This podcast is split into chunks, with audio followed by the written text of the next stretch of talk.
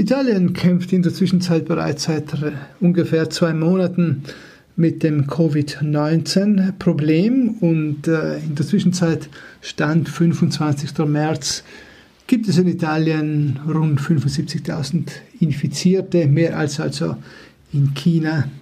Es gibt 7.500 Tote, davon auch über 30 Ärzte, 5.000 Personen des Sanitätspersonals sind infiziert. 4000 liegen in den Intensivstationen. Die Zahlen ändern sich natürlich von Tag zu Tag und ähm, der Höhepunkt, so hofft man, soll bis Ende März erreicht sein. Hilfe kommt Gottlob aus vielen anderen, also aus Nachbarländern, aus etwa äh, eben auch aus weiter entfernten Ländern, aus China, aus Russland, äh, 50 kubanische Ärzte mit Erfahrungen mit dem Ebola sind in Italien angekommen, in der Lombardei die am stärksten davon betroffen ist. Deutschland hat italienische Patienten und Patientinnen aufgenommen. Weshalb gerade Italien so massiv von der Epidemie betroffen ist, das ist schwer zu sagen. Es gibt da unterschiedliche Spekulationen, die aber nicht viel bringen und Italien hat also, wie gesagt, zuerst etwas zögerlich reagiert, wie alle anderen Länder auch. Äh, diese anderen Länder können natürlich nun eben auch das Beispiel Italien heranziehen, wie es eventuell angegangen werden kann und soll. Dann aber hat also Italien mit drakonischen Maßnahmen reagiert. Insbesondere äh, betrifft das äh, die Bewegungsfreiheit. Nur in sehr begrenzten Fällen äh, kann man eben das äh, Haus verlassen und wenn, dann mit einer sogenannten Selbsterklärung, wo man einträgt, wohin man eben gehen möchte.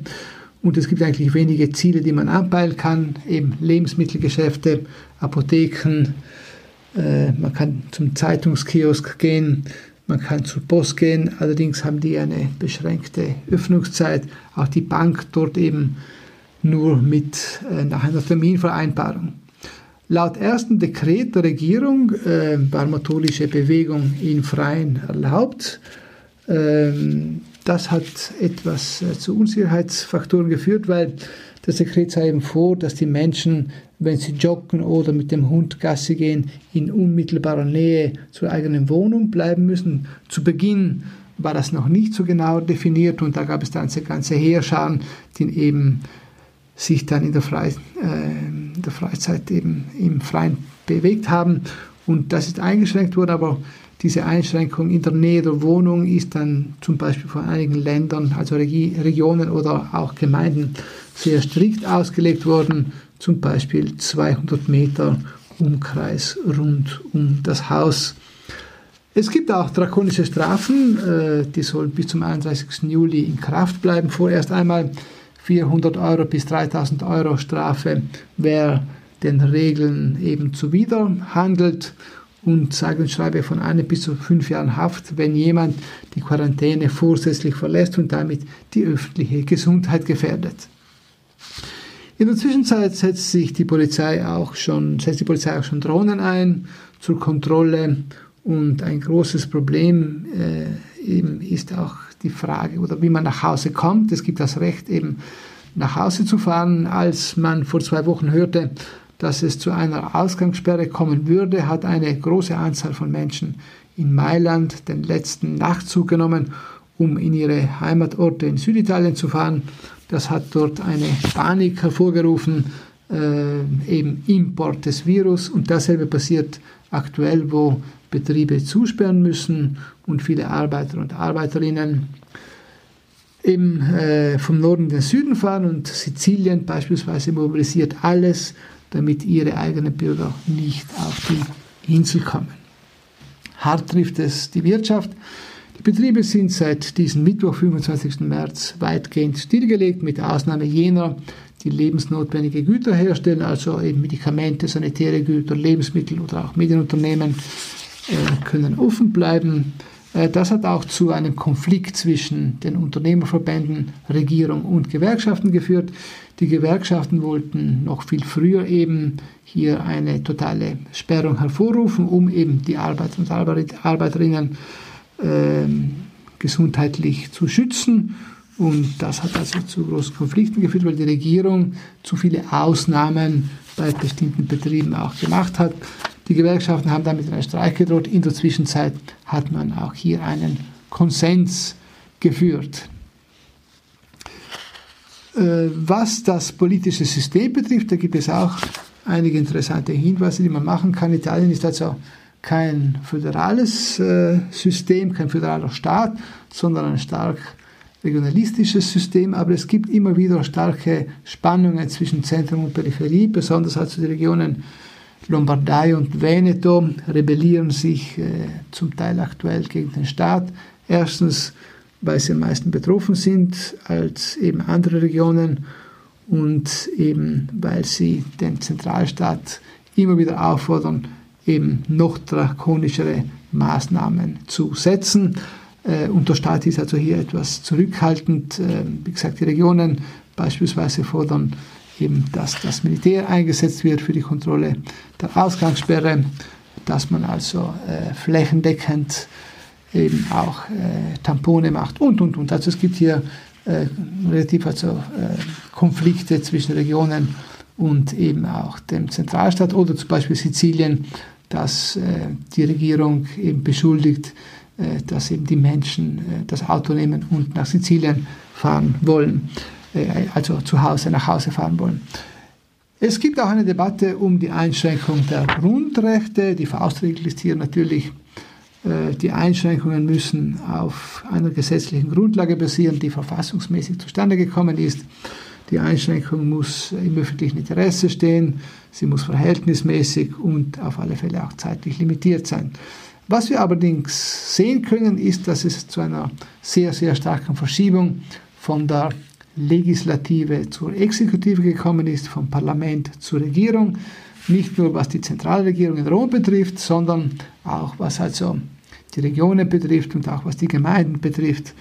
Ähm, unter Ermessensspielraum den sich die Exekutive natürlich herausholt, ist sehr groß und aktuell herrscht eher die normative Kraft des Faktischen und da wird also nicht eben immer auf die gesetzlichen Grundlagen geblickt äh, und es wird also auch kein Gericht nachträglich geben, äh, das feststellen wird, dass die Maßnahmen also in dem Sinn nicht immer ganz lupenrein zustande gekommen sind. Äh, diese Dominanz der Exekutive äh, wird allerdings von der Bevölkerung äh, belohnt. der Ministerpräsident Conte lag Mitte Februar bei 50 Prozent des Sympathies, der Sympathiewerte. Er liegt also nach einem Monat, wo er also im Mittelpunkt eben der Entscheidung gestanden ist, eben bei 70 Prozent, während die Leader der Opposition in der Zwischenzeit äh, kaum gehört werden äh, und äh, der Konsens der Regierungsparteien nimmt auch zu laut Umfragen und der Konsens der Oppositionsparteien nimmt auch ab. Äh, das, was also äh, der Regierungschef auch auf Dränge des Staatspräsidenten, der versucht also zwischen den Regionen und der Zentralregierung zu vermitteln, auch zwischen Opposition und Regierungsmehrheit. Jedenfalls Ministerpräsident Conte ähm, hat äh, gerade gestern auch im Parlament eben gesprochen und darauf hingewiesen, dass er in den nächsten, äh, also alle zwei Wochen die Maßnahmen, die die Regierung trifft, im Parlament eben äh, ja, verkünden wird, also im Parlament die Debatte dazu eben aufnehmen wird. Und äh, die Opposition ist also hier etwas anderer Meinung, weil eben die Opposition die Meinung vertritt, sie sollte in die Entscheidungen selbst auch mit einbezogen werden. Schauen wir noch also einen, machen wir noch einen kurzen, einen kurzen Exkurs äh, nach Südtirol. Äh, schauen wir also vor allem einen Vergleich zwischen Nord- und Südtirol in Tirol wie das die Medien gestern am 25. März also auch geschrieben haben. In Tirol wurden in der Zwischenzeit 1180 Personen positiv getestet, positiv getestet. 19 Personen sind wieder gesund. Äh, zum Vergleich in Südtirol sind derzeit 790 positive Fälle bekannt, 200, rund 200 werden stationär, rund 50 intensivmedizinisch betreut und eine Person gilt als geheilt. Ja, mindestens eine. 2360 Menschen befinden sich in Quarantäne in Tirol. Also Tirol hat allerdings bereits über 1000, äh, 10.000 Menschen getestet, knapp doppelt so viel wie in Südtirol. Und ein weiterer Unterschied zwischen Nord- und Südtirol. Am vergangenen Dienstag, also am 24. wurden also in Tirol insgesamt vier Tote gemeldet. In Südtirol sind es bereits 44 Todesfälle, also fast doppelt so viele wie in ganz Österreich. Es gibt in der Zwischenzeit aber auch Nachbarschaftshilfe. Äh, Österreich hat also Schutzmasken und Schutzanzüge nach Südtirol eben äh, weitergeleitet und äh, es gibt äh, auch eben die Aufnahme von Patienten in Spitälern in Innsbruck und auch in Osttirol. Das ist also ein kurzer Überblick, was derzeit in Italien äh, so in Bezug auf äh, die Pandemie äh, vor sich geht und wie gesagt ein Abschluss mit einem kurzen Abstecher auch zu einem Vergleich zwischen Nord- und Südtirol.